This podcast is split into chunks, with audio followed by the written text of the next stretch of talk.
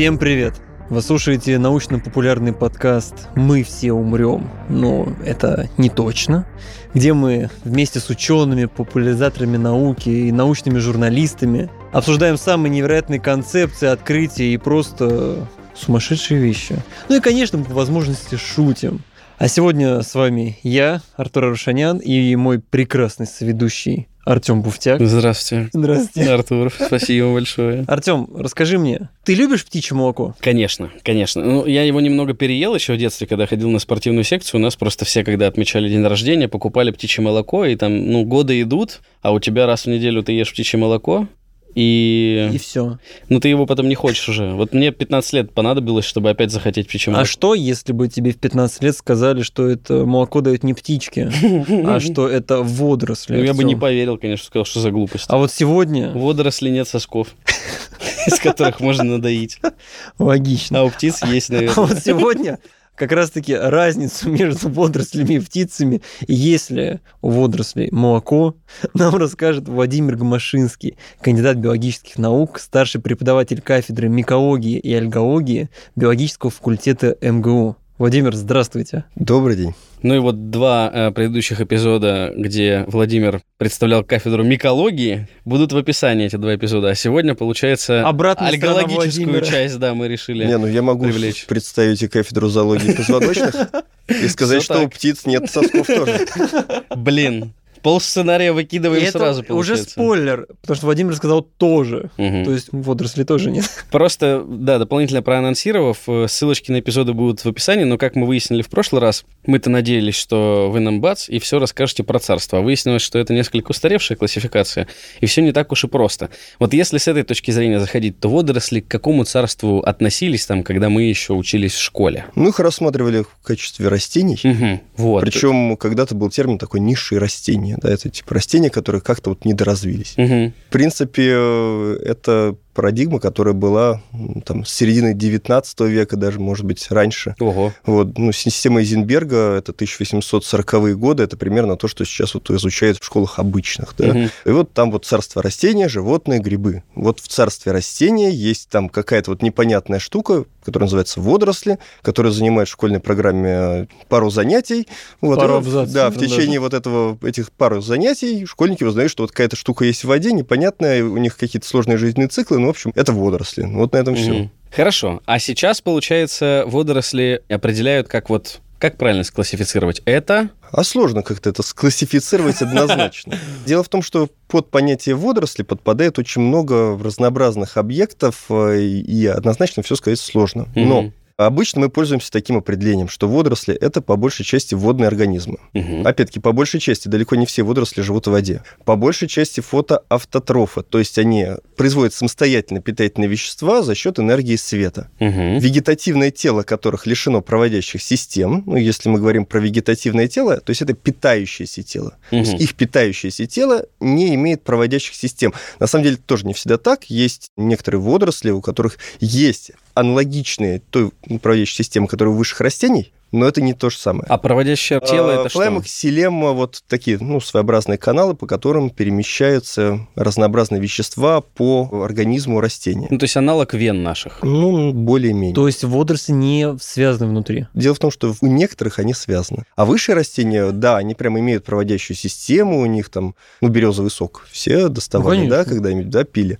Вот, собственно, у высших растений есть проводящая система, и эту проводящую систему можно разрубить, да, и тут достать то, что по ней проводится. То есть водоросли это какие-то моноорганизмы. И, значит, лишены проводящих систем, мы еще не закончили определение, и у которых отсутствуют многоклеточные органы размножения Вот. у всех, за исключением харовых. Значит, у высших растений у них обычно многоклеточные органы размножения, а здесь мы говорим про одноклеточные. И вот вы видите, что определение получается чрезвычайно расплывчатое. То Мгм. есть, э, во-первых, оно получается дико нагроможденное, я не могу сказать однозначно, что водоросли это вот такое-то, да? Заканчивается здесь, А, начинается это Да, заканчивается здесь, начинается здесь. Действительно, среди водорослей мы обычно привыкли, что под термином растения мы понимаем организмы, которые могут за счет процесса фотосинтез производить органические вещества. Но это не всегда так, применительно к водорослям. Есть довольно много организмов, которые относят так или иначе к водорослям, но которые, допустим, могут просто не производить э, никаких органических веществ, и питаться они могут гетеротрофно, то есть питаться готовыми органическими веществами. А как они их в себя всасывают? Э, Могут фагоцитировать, то есть прям заглатывать. То есть да, у водорослей есть Да, они рот? могут псевдоподии.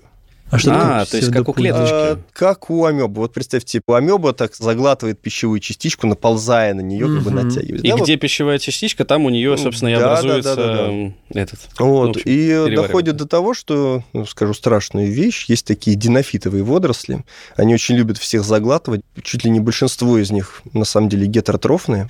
Вот эти динофитовые водоросли в некоторых случаях могут даже охотиться на рыб. Есть такая, я вот только латинское название не вспомню, американцы ее зовут Cell from Hell клетка из ада, да, это динофитовые водоросли, которые обладает что-то порядка 25 разных стадий жизненного цикла. Среди этих 25 стадий жизненного цикла порядка 15 являются ядовитыми. Есть амебоидные, есть свободно плавающие, жгутиконосцы и так далее. Вот, и эта водоросль, она может выделять токсины, убивать э, рыб и потом доедать этих рыб. Вот, то есть до такого доходит. А и что это такое- все равно водоросль. Что такое жизненные циклы? Вот вы говорите, Э, 25. Жизненный цикл, ну, это последовательность сменяющих друг друга стадий развития. А вот у человека, допустим, сколько их А? У нас, ну, если мы бы рассматривали нас как водоросли, то у нас так называемый диплобионтный жизненный цикл, наше вегетативное тело, оно диплоидное, у нас двойной набор хромосом, да, потом у нас происходит миотическое деление, да, уменьшение числа хромосом, у нас становится гаплоидный набор хромосом. Это То есть- наши половые продукты. Мгм. Половой процесс, если бы мы рассматривали как альгологи, у нас оогамия, у нас неподвижная яйцеклетка, и к ней приплывает подвижный Мгм. сперматозоид. Происходит диплоидизация, ну и дальше происходит развитие организма фактически без периода покоя. Беременность мы тут можем из этого рассмотрения просто извлечь, да? Вот, ну, таким образом у нас вот будет э, диплобионтный жизненный цикл. А могут быть случаи, когда у водорослей получается гаплобионтный жизненный цикл. Это когда основная часть жизненного цикла, они в гаплоидном состоянии. Есть водоросли, у которых есть спорофиты и гаметофиты. То есть есть диплоидное поколение, есть гаплоидное поколение. Эти поколения могут быть одинаковые, а могут быть разные. Если они одинаковые, таких примеров широко известных, ну, довольно-таки сложно привести, да, вот, ну, если разные, то все пробовали ламинарию есть, да, Ну да. морская капуста. Да. Так вот, вы ели ее спорофит, то есть диплоидную стадию. Диплоидная, А, диплоидная стадия, стадия, это- у которой два набора хромосом. Вот, это гигантские такие листовые Да-да-да. пластины.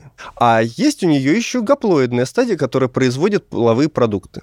И эта гаплоидная стадия, она микроскопическая, ее глазом, в общем, найти почти что невозможно. гаспл- Гаплоидный это один набор хромосом? Да. И она тоже некоторое время живет. а, а, вот с точки зрения логики, почему у нее один набор хромосом, а она может производить половые вот эти Ну, так половые продукты, они продукты, гаплоидные. да? А, то есть один набор. Ну, сперматозоиды, яйцеклетки, они гаплоидные. Да. Мгм. То есть а, просто процесс миотического деления, то есть уменьшение числа хромосом. да, наборов хромосом в ядре, оно немножко разнесено во времени.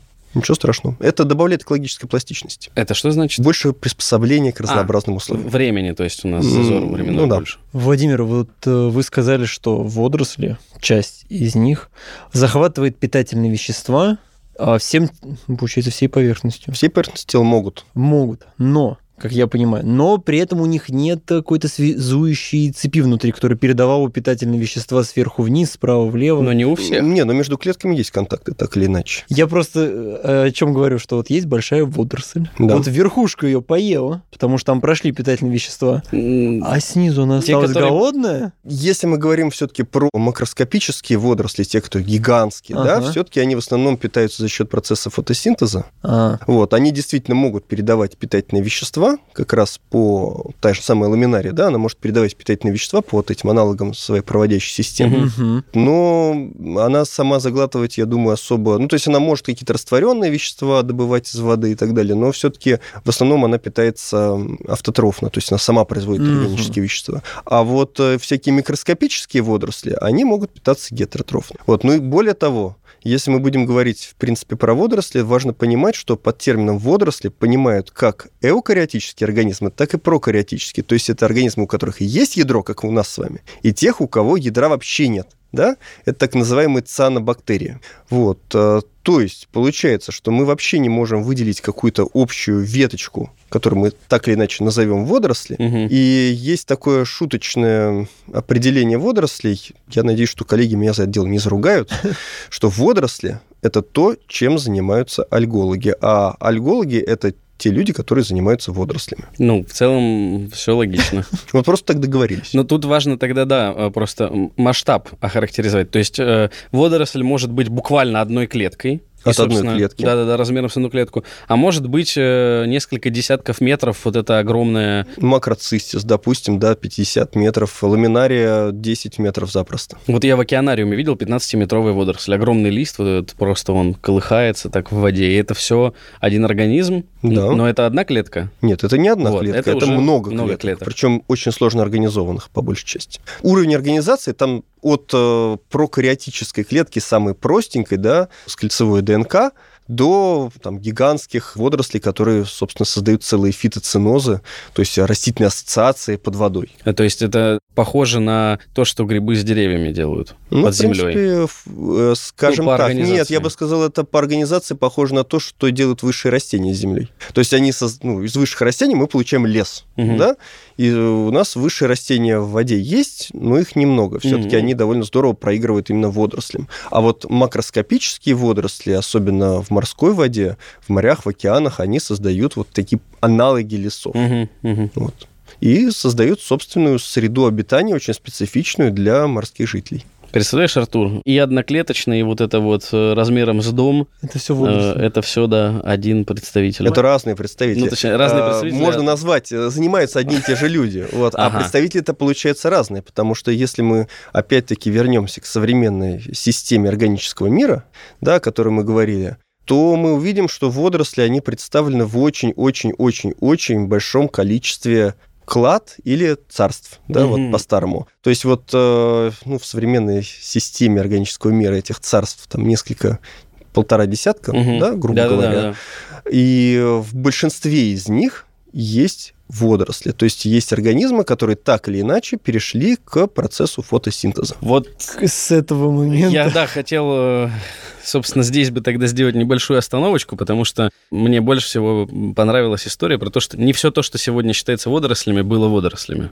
То есть э, некоторые, ну, предположим, был организм, который съел организм, который способен к фотосинтезу, и вместо того, чтобы переварить, встроил его особенность вот эту фотосинтезирующую в себя. Ну, так произошло практически со всеми, я бы так сказал. Ого! Помните, в прошлый раз мы с вами говорили, что общим свойством эукариотических организмов является то, что они умеют друг с другом договариваться, да, не умеют друг с другом вступать во взаимовыгодные взаимоотношения и объединяться. И мы, собственно, сказали, что появление эукариотической клетки, по большому счету, это явилось продуктом симбиоза. То есть Вот все, что с ядром. Да. Вот появление водорослей – это тоже продукт симбиоза. По большому счету, мы как эукариоты, ну, ничего такого, фотосинтеза даже не изобрели. Мгм. Фотосинтез изобрели прокариотические, то есть бактерии, те, у кого нет ядра, так называемые цианбактерии. Это которые кислород, Или сине-зеленые водоросли, да, которые производят. как раз выделяли кислород. Вот они научились фотосинтезировать, потом появились эукариоты.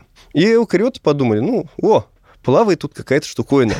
Фотосинтезирует сама по себе. Дай-ка я ее захвачу и буду как-то ее использовать. Забираю у нее часть питательных веществ, может быть, часть питательных веществ доставляя ей, обеспечивая ей эм, как бы, Среду. среду обитания, да, и вот она будет жить у меня, приручу-ка я ее. И, собственно, приручили. В результате получился первичный эндосимбиоз. И вот, э, ну, я думаю, слушатели знают, что у бактерий есть довольно много специфических характеристик. В частности, это характеристика как раз строения клеточной стенки. В клеточной стенке у бактерий, по крайней мере, у многих есть мурин.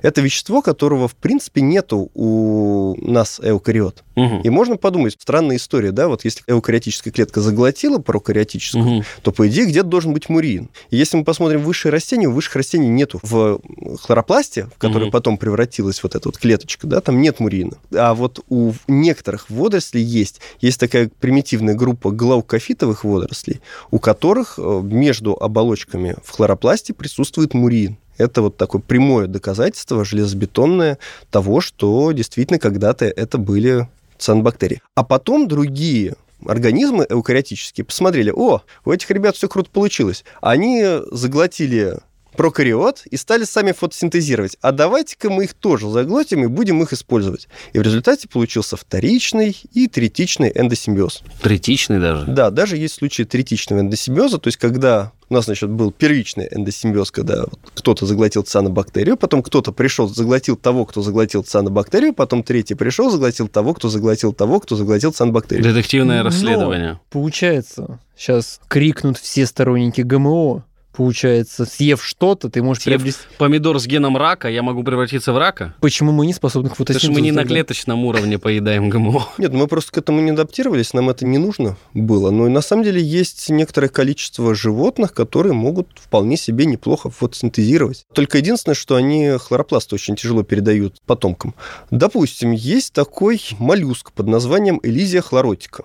Это моллюск, гложаберный моллюск, морской, маленький. Он живет на юге, в частности, вот в Камбодже я видел фотографии оттуда его.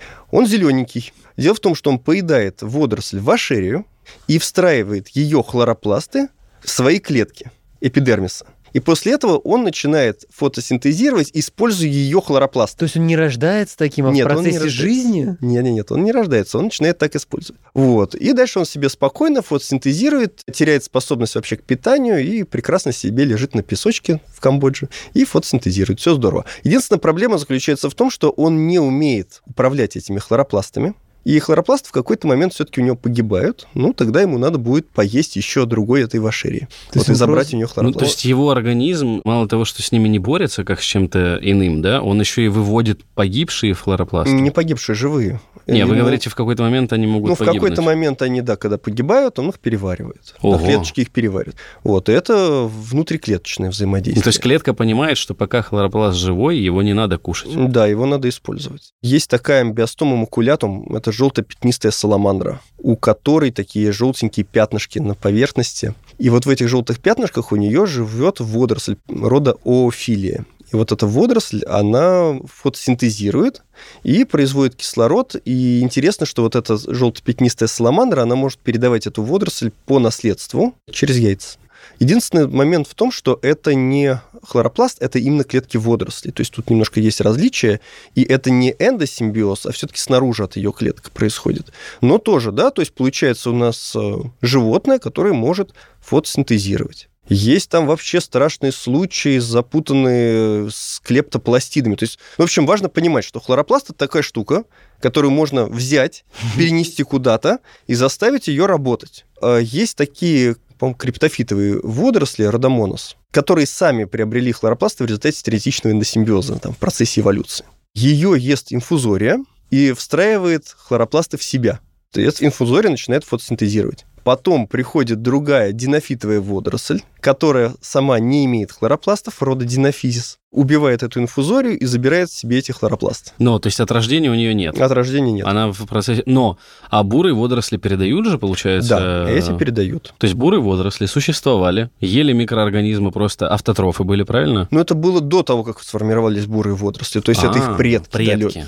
Ели микроорганизмы. Да. Да, ели микроорганизмы, потом в какой-то момент, видимо, съели что-то с э, хлоропластом и стали фотосинтезировать. Но это не происходило вот так вот на раз, Ну, два, три. Да? Это происходило очень длительно, мучительно в течение миллионов лет эволюции.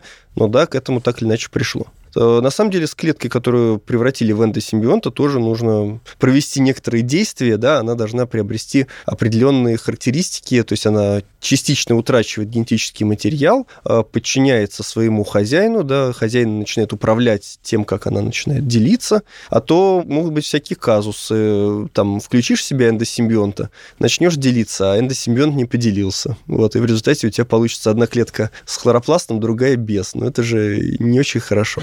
Это есть такой организм, называется хризомеба. Та амеба такая, у Хризомеба. Очень Да, хорошо звучит. у которой внутри как бы хлоропласт, но они еще не хлоропласты. И вот эти вот клеточки, они, она еще не научилась управлять их делением. И в результате, когда она делится, одна клетка получается автотрофная, другая гетеротрофная. Исследователи 19 да и 20 века это все сводило с ума, потому что, ну, грубо говоря, животное, растение, грибы, да? животные гетеротрофы, растения автотрофы. А эта штука, когда поделилась, одна клетка у нее автотрофная, другая гетеротрофная. Ну и куда ее относить? Она универсальная? Ну, получается Не, универсальная. это когда и то, и другое. А тут у тебя, ну я даже не знаю, как сказать, да, у тебя, у тебя один ребенок с руками родился, другой с ногами. Хотя нет, это в любом случае будет человек. Да. Ну ладно, ну короче, суть в том, что, видишь, у тебя в разные, ну по той классификации в абсолютно два разных царства уходили дети одного организма. А бурые водоросли могут этот признак потерять, эту способность? Ну, сами бурые водоросли они обычно не теряют, но их близкие родственники вообще-то потеряли. Есть такая группа оомицетов. Это, к нашему прошлому подкасту, это как раз псевдогрибы. Мгм. И по сути оомицеты – это бесхлорофильные водоросли. У них в геноме есть гены управления хлоропластом, остатки генов управления хлоропластом. То есть когда-то давным-давно в эволюционной истории они могли иметь хлоропласты. Но они в процессе эволюции утратили хлоропласты и стали гетеротрофами и превратились в нечто подобное, похожее на грибы, и теперь этим занимаются микологи. То есть, э, несмотря на то, что это псевдогрибы, Ну да. Все равно Всё равно микологи. Да, этим ими микологи. занимаются микологи. А широкому кругу общественности они известны как, допустим, возбудители фитофтороза. Фитофтора инфестенс, может быть, слышали, паразит картофеля Мгм. и других вообще посленовых. Причина страшного голода в Ирландии середины 19 века, 1841-45 годы, из-за чего население Ирландии сократилось в два раза. Офигеть. То есть настолько они были от картошки зависимы. Да, ну это проблема была ирландцев, но это предмет отдельного разговора. Еще я хотел уточнить, то есть мы уже сказали про вот эти, ну вообще забавно, что у водорослей нет общего предка, так как его Как просто минимум. не получится в силу вторичного, третичного и первичного эндосимбиоза, о котором вы сказали, найти одного. Интересно, что помимо вот этих огромных подводных деревьев, так скажем, водорослей безумной длины, вот вы приводили, ну, ламинария, допустим, а, есть же еще водоросли, которые разрастаются в горизонтали, так скажем, до огромных таких вот площадей. Вы в своей лекции говорили, что даже корабль может там запутаться. Ну да, есть такое Парусный. Саргассово море. Это море без берегов. Названо оно по водоросли Саргассуму. Это все Атлантический океан. И этот саргассум – это водоросль, у которой есть воздушные пузыри, и в результате она плавает чуть-чуть ниже поверхности воды. Вот. И таломы растут, растут, растут, растут, растут, растут. Таломы это Причем- тело. Да, ее вегетативное тело. Оно растет, растет, растет, увеличивается. а Получается гигантская биомасса. Она размножается, когда не прикрепленная, только вегетативным путем, то есть путем фрагментации. Да? То есть это все фактически производное, целый остров получается, который является производным одного организма. А поскольку в этом Саргассовом море очень характерные круговые течения, то эти вот просто подушки из водорослей, они плавают по кругу. Мгм. Это гигантская-гигантская подушка. Причем талом, ну, вот, вегетативное тело у нее отмирает, да, погружается под воду, сверху нарастает новое. И получается десятки тысяч тонн да, вот такой биомассы, частично гниющей там в глубине, э, частично растущей наверху. И если вот во времена великих географических открытий вот в это дело попадал корабль, Ну то он всё. просто мог застрять и оттуда никуда не выбраться. Был такой писатель Беляев, Мгм. а у него есть произведение «Остров затонувших кораблей». Вот это как раз про то, да, как корабль попал в такую подушку из саргассума и там остался. Не так давно, пару лет назад, ученые из нас начали бить тревогу, что водоросли, я не помню, какое это было море, но водоросли разрастаются, повышается температура воды, и, в общем, морским обитателям становится плохо, потому что они закрывают поверхность, не попадает, как я понимаю, солнечный свет, и вот всем подводным обитателям становится плохо. Там немножко другая ситуация. То были микроскопические водоросли, Мгм. у которых в клеточной стенке, то есть в оболочке клетки, присутствует, по-моему, карбонат кальция, в результате чего они белого цвета, белесенькие, М, и они очень здорово отражают А солнечные наоборот лучи. охлаждают. А, Нет, нет, они как раз нагревают. Вот. Да, они не поглощают вот это вот все в глубину А воды, не уходят в глубину, да? Мгм. А это все наоборот отражается и греет атмосферу Да-да-да. отраженными солнечными лучами и греет верхние слои воды. То есть И так бы у тебя температура, вода бы температуру забрала себе, потому что, ну, свет идет, и А так потихоньку- нагревается воздух сверху. Да, так у тебя остается Ну, вот я даже всё. помню, это было целое, там, они снимки выкладывали, там просто смотришь, огромные площади закрыты. Но массовое развитие водорослей вообще-то довольно часто заканчивается плохо. Есть водоросли, которые очень серьезные токсины выделяют. Те же самые динофитовые водоросли, они могут приводить к массовым заморам рыб. Угу. Ну, допустим, вот официальная версия экологических проблем на Салактырском пляже на Камчатке была как раз связана с тем, что там якобы развились динофитовые водоросли. Хотя, конечно, в это время года это было подозрительно, да, и никто проб этих водорослей так, насколько я понял, и не видел оттуда, да, но, в принципе, на само по себе вот картину более-менее это может быть похоже, ну, скажем а так. Когда эта история случилась? Два года Два, назад, наверное, наверное, да. в 2020 году. Там просто на берег выбрасывались морские обитатели. А, все, я вспомнил. В огромном Да-да-да. количестве, да. Ну, в принципе, действительно, отравление морских жителей динофитовыми водорослями возможно. Там просто настолько летучие токсины, они настолько мощные, что были случаи отравления исследователей, которые просто в лаборатории работали с пробирками, в которых вот были эти водоросли, да, пробы планктона. Да, и э, это называется красные приливы. Вот когда эти динофитовые водоросли массово развиваются. А почему они так развиваются? Никто им не может помешать из обитателей морской пучины? Ну, по большому счету, да, их просто не успевают съесть в таком количестве, да плюс еще и токсичные эти ребята, не каждый их сможет съесть. А развиваются они массово в определенных местах. Это обычно связано с тем, что есть какое-то сочетание факторов, которые просто подходят для конкретного Мгм. вида.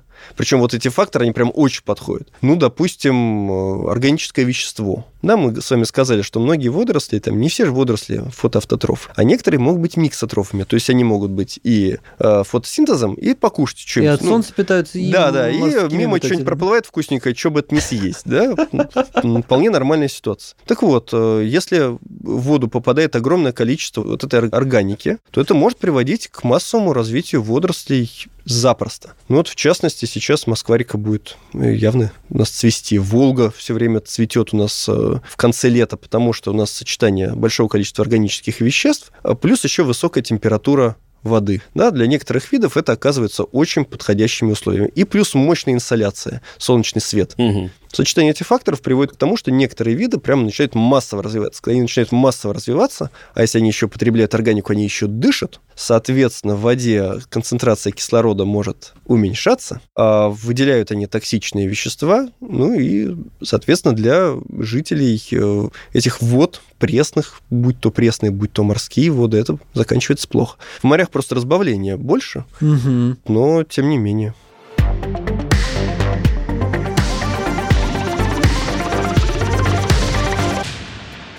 Стоит отметить, что водоросли для большого количества что морских, что речных э, обитателей являются и домом, и защитой, и Пищей. и пищей, да. То да, есть пищевой цепи. Их вред, наверное, несоизмерим с пользой, которую они для биоразнообразия дают. А тут, опять-таки, все очень по-разному, потому что у нас есть водоросли, которые не производят токсинов, Мгм. и некоторые водоросли у нас не вызывают таких массовых цветений. Есть водоросли, которые это делают, да, то есть одни виды, скажем так, могут наносить вред, другие скорее приносят пользу. Но опять-таки Мгм. тут нету однозначного знака плюс, знака минус. Вот вмешиваться в экосистему, там, пытаясь убрать как-то элементы этой экосистемы, не стоит. Ну, а то я хотел сразу предложить заразить этот э, вид водорослей, который там выделяет токсины, вирусом каким-то. Они же тоже болеют.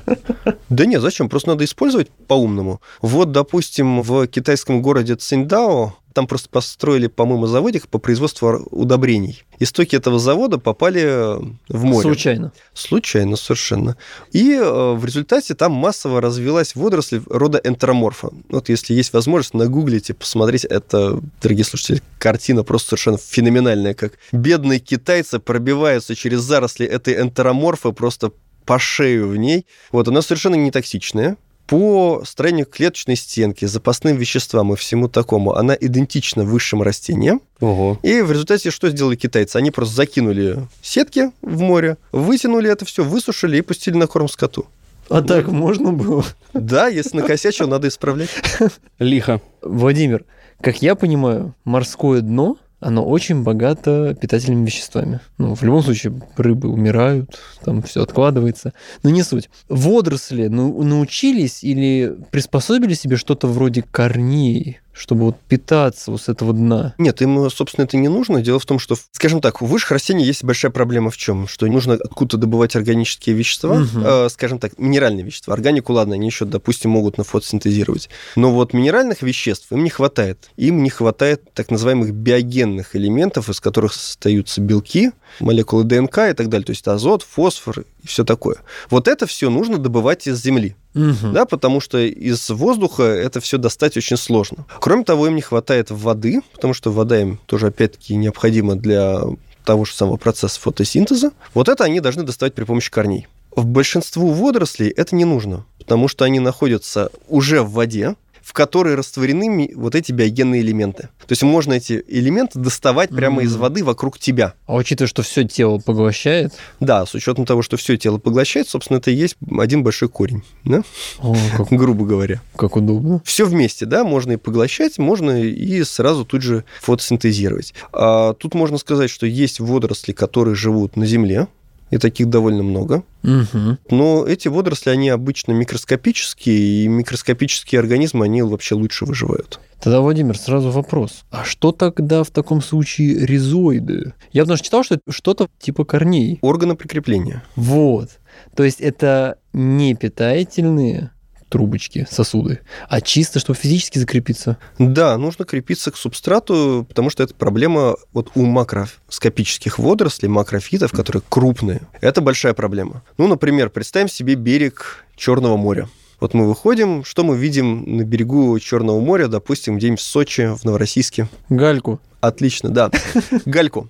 То есть мы видим камешки. А теперь вспомните, как эта галька звучит во время шторма. Ну, приятно. Человеку приятно. А теперь, если сильный шторм, и вы находитесь под водой, Но она то вы перемолит. будете, да, вы будете фактически себя ощущать так, как э, В мясорубке. в мясорубке, да, или в стиральной машине, вот что-то вот такое. Ну, скорее, ближе к мясорубке. То есть вегетативное тело твое, питающееся, нежное, которое тут вот настроено на процессы фотосинтеза, его просто перемели в труху. Как от этого избавиться? Нужно закрепиться каким-то крупным фрагментом при помощи тех же самых вот ризоидов. Или есть еще прикрепление при помощи подошвы. Это такая присоска. А к чему прикрепиться? Э, К камням. К Или вообще к большим? любому субстрату. То есть не обязательно к камням, это можно к кораблям прикрепляться, можно к животным прикрепляться каким-нибудь крупным. И главное найти себе место, сел на это место и сиди, тогда тебя не То есть, перемелит. как раз-таки, когда мы приходим на море и видим волногасители, и там на них куча зеленых водорослей где-то на уровне воды. Ну, это они прикрепились просто как к доп- раз-таки- доступному субстрату. А, Ну, допустим, не обязательно это антропогенного происхождения субстрат, там, дно кораблей и так далее. Есть замечательные фотографии, опять-таки, в интернете, как к черепахам морским крепятся водоросли рода кладофора. Вот, и меня. получаются такие черепахи-панки. Вот у них на голове такая прическа из Прям получается. Покатай меня, большая черепаха. Да, и расселяться удобно.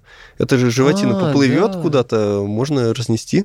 То есть она потом может слезть с нее, или она прям на нем Нет, размножается? ну, она будет сидеть на нем, от нее там могут кусочки какие-то отлетать, да, а может на нем производить половые продукты, раз- размножаться. Очень удобно. Это Уникальная история. Э, Черепаха-панк, на которой размножаются водоросли в море. А они как, должны найти, Пару. да, условно, еще Но они должны найти хромосом? талом водорослей того А, же самого вот. вида. То есть размножаются все-таки не на черепахе. Черепаха разносит. Ну, это как пойдет. Не, ну она же черепаха может пройти через такие водоросли. Ну да.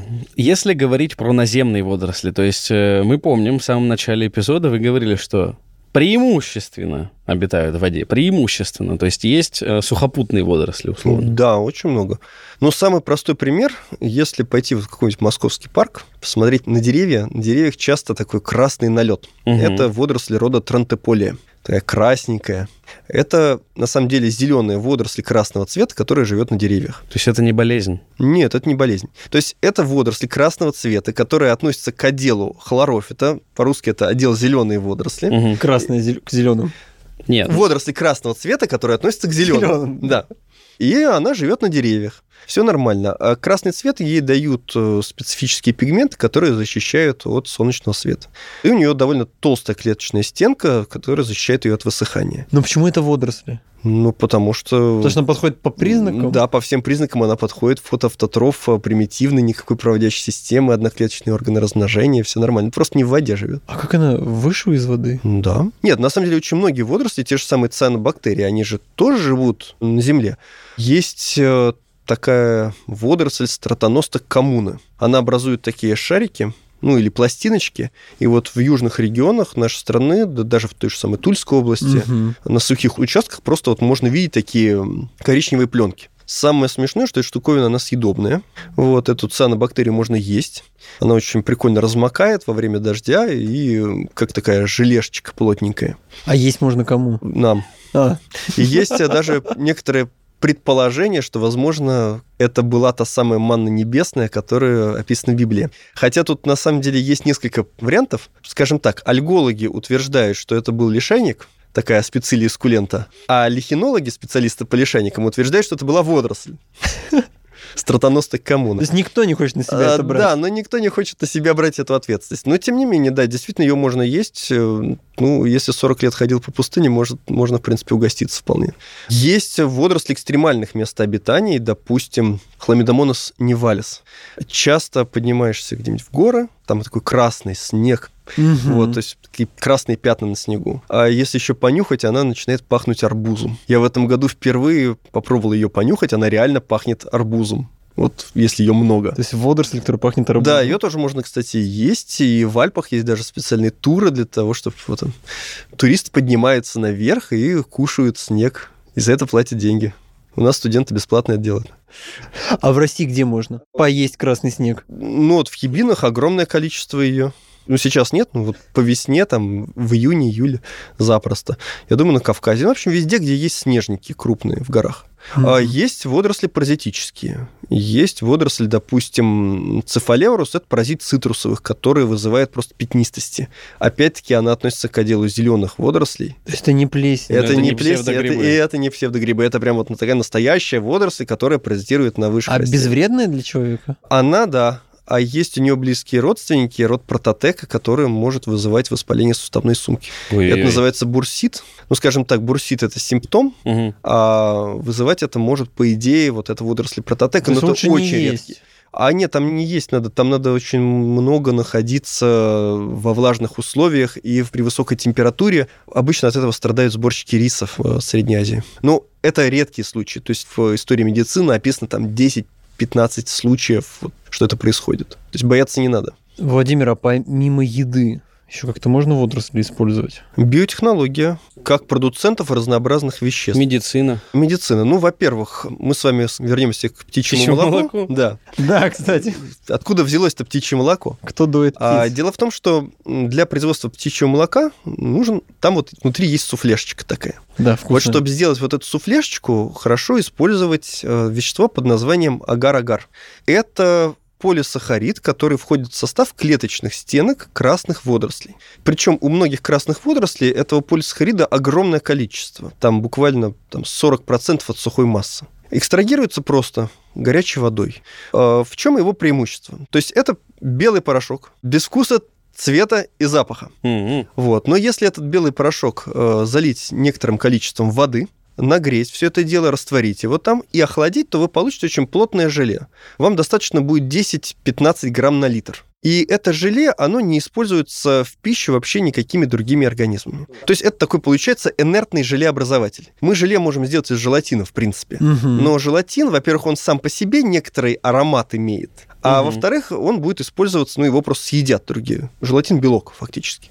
И вот э, помимо того, что можно делать там всякие суфлешечки, птичье молоко, да, оно получается таким нежным, э, вкусным. Вот если у вас в птичьем молоке именно агар-агар используется, а не желатин или там пектин, то вы получаете действительно вот качественный продукт. Ну, посмотрите на тортики, на самом деле регулярно птичье молоко подделывают, добавляя, соответственно, пектин в основном в качестве желеобразователя. А, кроме того, можно делать всякую имитированную икру. Наверняка видели, продается имитированная икра, да? Заходишь, красный или черный за 20 рублей. там. Ну, не за 20 Ну, уже, ладно, за 100. соточку. Да, вот, да, да, да. Ну, да, дорого уже стало стоить. Ну, подешевле, чем настоящее. На самом деле, как это делается? Это придумал академик Несмеянов э, в 50-х Известная годах. фамилия. 20 века, да, известный химик, а, председатель Академии наук СССР, между прочим. Так вот, э, берется рыбный бульон, красители, агар, сахар, соль, специи по вкусу. Хотите зеленую, хотите черную, хотите фиолетовую сделайте, как хотите. Потом вот этот вот бульон такой нагретый начинает прокапывать в холодную воду, шарик застывает, получается такое подобие всё. икринки. Да, и это вот можно, собственно, использовать в пищу. То есть Но водоросли плюс куриный бульон. рыбный, рыбный, А, рыбный. Ну, то есть, в принципе, действительно, там рыба где-то была рядом. Все не так плохо, как, допустим, с лимонной кислотой, о которой мы с Ой, вами говорили. в Да, раз. послушайте в прошлом эпизоде, узнаете тайну лимонной кислоты. Но есть и другие варианты применения агар-агара, потому что без него невозможна никакая современная молекулярная биология, без него невозможна никакая микробиология, то есть э, агар-агар используется для производства твердых питательных сред. Потому что если вам нужно выращивать, допустим, гриб или там бактерии на поверхности какого-то субстрата, допустим, вы делаете какую-то питательную среду, и вам нужно, чтобы она была твердая. Мгм. Потому что из жидкости доставать, допустим, мицелий неудобно. Вам нужно смотреть на поверхность чашечки Петри, где у вас там будут вот на питательном субстрате находиться грибочки, да, и у них будет своя какая-нибудь морфология, да и водоросли можно так выращивать. Тогда вам нужно использовать агар-агар, потому что это инертный желеобразователь. Во-первых, его не съедят, ваш организм его не съест. Никому не нужен. с которым вы будете работать, да, он его не съест. Если вы из желатина сделаете, э, допустим, питательную среду, ну, он съест желатин, гриб, и у вас будет в чашке плавать какая-то непонятная жижа, да? А то у вас остается плотная вот такая субстанция, на которой присутствует ваш объект, который вы, собственно, и будете Почему- изучать. Почему не использовать тогда там, не знаю, металл или какой-нибудь камень, то есть минерал? А как из камня есть-то? Так Нужно, получается, вещество. субстрат... а, м, Просто Артур говорит, э, никто это есть не будет, то есть будет есть. Из него Просто, будут А, есть. из него будут есть, Мгм, да. То есть его мгм. не... Большинство организмов, которые живут э, не в морях, его не умеют переваривать. То есть просто нет таких ферментов у неморских То организмов. есть как из губочки будут просто высасывать Да-да-да, вещества? будут высасывать вещества, да. Причем а на какие молекулярном там вещества в этом Как, агаре? а что добавите? То есть а вот агар, агар, А. агар они не съедят, Это а вот- структура. да, Да, а да. то, что вот добавите, Вот то оно что. тем и будут питаться. Мгм. Вот. То же самое, допустим, электрофорез э, в молекулярной биологии. Да? Вы разгоняете в агаровой ванне да, фрагменты ДНК, и э, чем, если большой фрагментик, то он медленнее движется среди молекул агара. Если маленький фрагментик, то он быстрее движется среди фрагментов этого агара. Собственно, и электрофорез, вот традиционные методы, и наиболее такие дешевые варианты секвенирования по Сенгеру, они как раз на этом всем, на вот таких взаимодействиях они и основаны. Секвенирование — это чтение... Э, Да, чтение нуклеотидных последовательностей. Вот без этого вся молекулярная биология просто бы встала. Без Да? агар-агара. Кроме того, допустим, если мы будем говорить, мы говорили про красные водоросли, агар-агар, для производства агар-агара используют красные водоросли, не бурые. Мгм. То есть это роды анфельция, грацелярия, гелидиум, вот это вот роды агарофиты. Но кроме того, есть еще и, допустим, бурые водоросли. У них тоже клеточная стенка очень интересная. У них в, клеточной, в состав клеточной стенки входят альгинаты. Альгинаты – это тоже полисахариды, ну, если интересно, производные демонуроновые и эль-галактуроновых кислот, Ага. а, а которые тоже могут образовывать подобие желе. И их используют тоже в пищевой промышленности, тоже иногда их используют как замену агаров, но их можно использовать еще, допустим, как антислеживающиеся агенты. То есть, допустим, вот вы берете порошок, и вам нужно, чтобы ваше, допустим, сухое молоко, оно не слеживалось. Мгм. Вы добавляете туда альгинаты, и тогда у вас сухое молоко лучше расходится. Но употреблять нужно уже с ними, получается. потом. А и что? А, то есть это... Там количество их совершенно незначительное, и там никаких аллергических реакций, ничего это дело не вызывает. Кроме того, они могут всасывать большое количество жидкости и превращаться в такое плотное желе. Поэтому их можно использовать как э, гемостатические губки при производстве гемостатических губок. Кровоостанавливающие. Да, кровоостанавливающих. Их используют при производстве шовного материала как разнообразные саморассасывающиеся пленки. Например, посудомоечную машину, иногда вот таблетки для посудомоек в такой капсуле, можно Мгм. пленочки вот Мгм. такой. И прямо не надо эту пленочку снимать, прямо кладешь таблеточку вот в этой пленке. Это как раз пленка из альгинатов. То есть их не синтезируют и прям берут как есть? Нет, их можно добывать прямо из э, морских водорослей. Вот просто берут, собирают все. А чем они питаются, эти водоросли? И так, и так, и Светом. светом, и... Ну, или это в они основном светом. э, Автотрофы все. Ну, в основном автотрофы. Ну, это большой вопрос, на самом деле. Какое количество водорослей есть строго автотрофов? Ага. Да, это очень сложно за ними уследить, что они там вот, типа как, э, вы, ребят, всасываете, допустим, микроэлементы всасываете, а вот, вот сейчас органику, вот, вот органику Не нельзя, трогать. всё. Да. Тут довольно сложно за ними уследить, но в основном все-таки автотроф. То есть, по большому счету, надо дать им, ну, условия, как это, вода и солнечный свет. Да. А дальше Даже, я бы сказал так, нам нужно просто научиться использовать наши гигантские богатства, которые есть в нашей стране, потому что у нас береговая линия, там, Северный Ледовитый океан, практически весь в нашем распоряжении. Вот вся вот эта прибрежная зона, это просто огромный кладезь вот этих водорослей макрофитов. Моря тоже. У нас же есть выход и к Тихому океану, да? Да-да-да. Вот. А там Тоже водоросли тьма. Все огромное количество, все это можно использовать, нужно использовать, всему этому нужно учиться.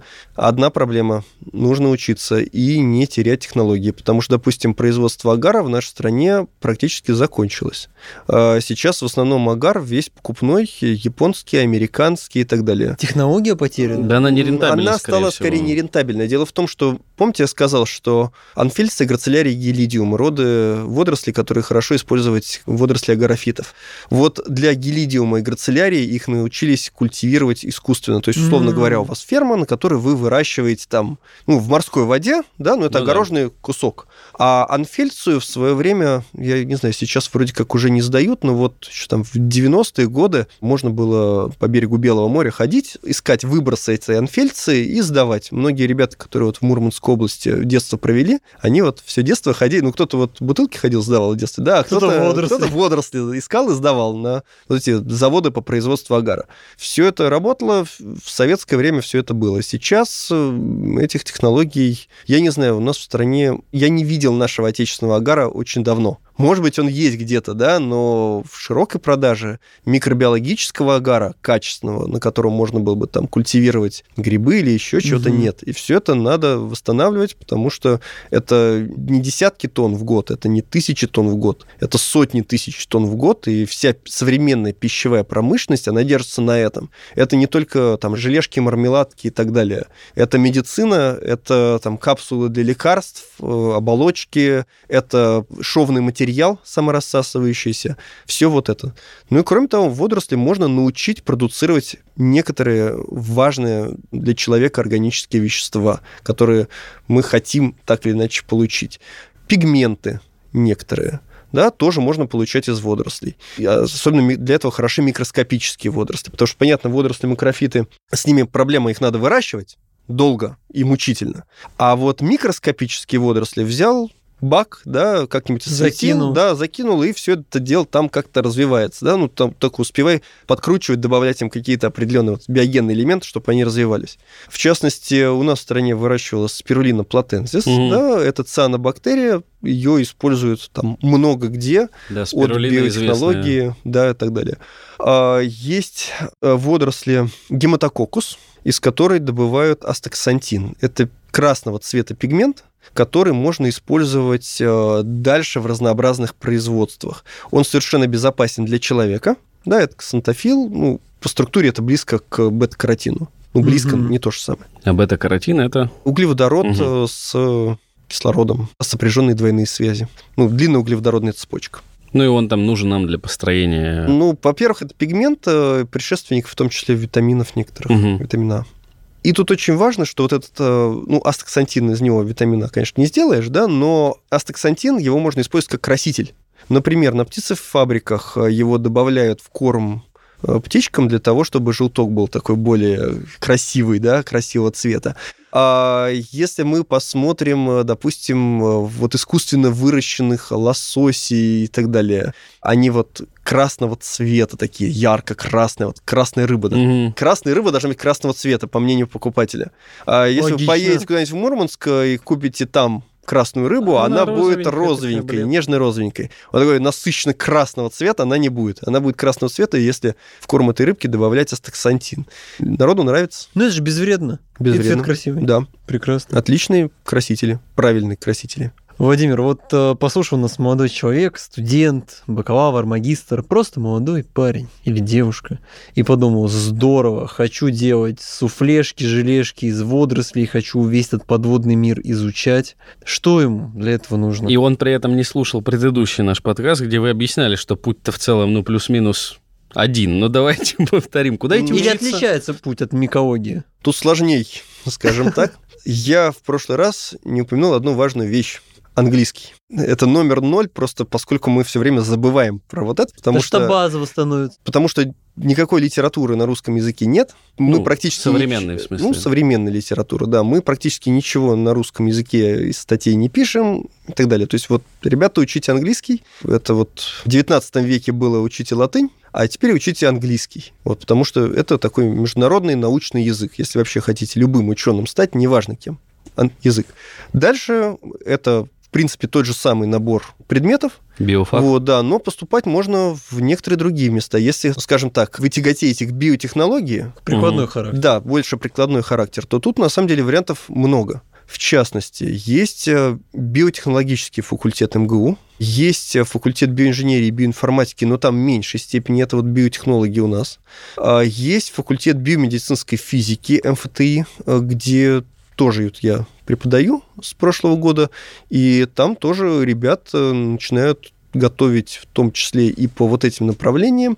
То есть, по крайней мере, они могут использовать водоросли как перспективные объекты для их исследований. Да? Мгм. Ну и дальше традиционный набор основных высших учебных заведений, то есть это СПБГУ, Мгм. вот, причем в СПБГУ хороший вариант, опять-таки, потому что в Питере находится ботанический институт. А туда тоже приходите. А так вот, на самом деле, организации, которая бы готовила специалистов по биоразнообразию, вот исключительно, Ну, короче, в нашей стране чрезвычайно мало. Да. Это вообще общая проблема, вообще всемирная, да, что морфологи, тот человек, который может сказать, вот это то, вот это то, вот это то, давайте, ребят, секвенируйте, там, вот, вот пробирочка у вас с образцами, вот на этой пробирочке название вот такое. Вот таких ребят, к сожалению, становится все меньше и меньше, и те, кто есть, обычно это люди очень преклонного возраста, Мгм. и это всемирная проблема. Ну, потому что все уходит в сторону бизнеса, а бизнесу это все постольку поскольку. На первый момент, да. А потом да, да, будет безусловно. А они не думают про завтра чаще всего. Им прибыль сейчас нужно получать. Главное, об этом не думают те люди, которые идут работать. Вот, а, то есть, ну, кажется, ну, что я там вот э, буду заниматься биоразнообразием и так далее. А надо, я вот лучше освою новые методики, пойду что-нибудь вот такое делать. Нет, надо новые методики осваивать. Но, ребят, помните, что важно быть уникальным специалистом. И вот э, специалист, допустим, миколог или альголог, это специалист уникальный и штучный абсолютно. Мгм. То есть, э, допустим, есть специалисты по диатомовым водорослям, которые занимаются там, изучением определенных секций определенного рода, да, таксономисты. Они вот это знают. Это человек один в мире. И если он там, по каким-то причинам куда-то девается, то другого такого в мире человека нет. Ну и, соответственно, проблем с зарплатой у него тоже никогда не будет. Да, и с публикацией. Э, Не будем называть его имени, чтобы ни Чтобы одна из не нашли. террористических организаций да, не взяла его в заложники. Да, что там это, открылся список э, кафедры и смотри, каждый специалист по своей определенной Уникален. группе. Да, конечно. Здорово. Я напоминаю, что сегодня про водоросли и про альгологию нам рассказал Владимир Гомашинский, кандидат биологических наук, старший преподаватель кафедры микологии и альгологии биологического факультета МГУ. Владимир, огромное спасибо. Ну и продолжайте слушать, э, переходя по ссылочкам в описании, эпизоды про грибы и ищите лекции Владимира на Ютубе. Их много, я лично проверял, поэтому всем смотреть. Всем пока.